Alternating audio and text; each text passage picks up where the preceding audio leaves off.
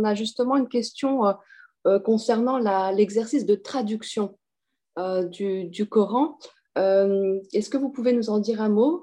Et notre participant, en fait, la question concerne surtout est-ce que les traductions réduisent indéniablement le sens du texte? Absolument. Absolument, les traductions réduisent considérablement, considérablement la portée et la profondeur du texte. Vous savez pourquoi?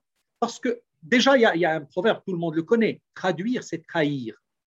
Traduire, c'est trahir. Parce que quand je traduis, qu'est-ce que je traduis? Je traduis ce que j'ai compris, moi, du texte.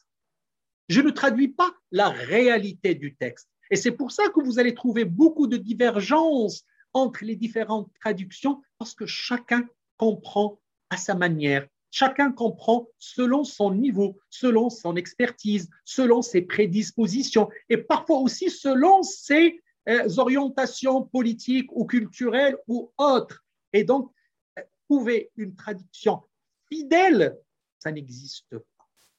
Et c'est pour ça que tous ceux qui veulent réellement approfondir leur connaissance de la religion, aller au plus profond, je, dois, je pense qu'ils doivent faire l'effort d'apprendre la langue arabe et ainsi aller aux sources, aller dans la profondeur du texte et essayer de s'en imprégner eux-mêmes et ainsi reprendre ce que Allah va leur ouvrir de ses portes de savoir et de connaissance.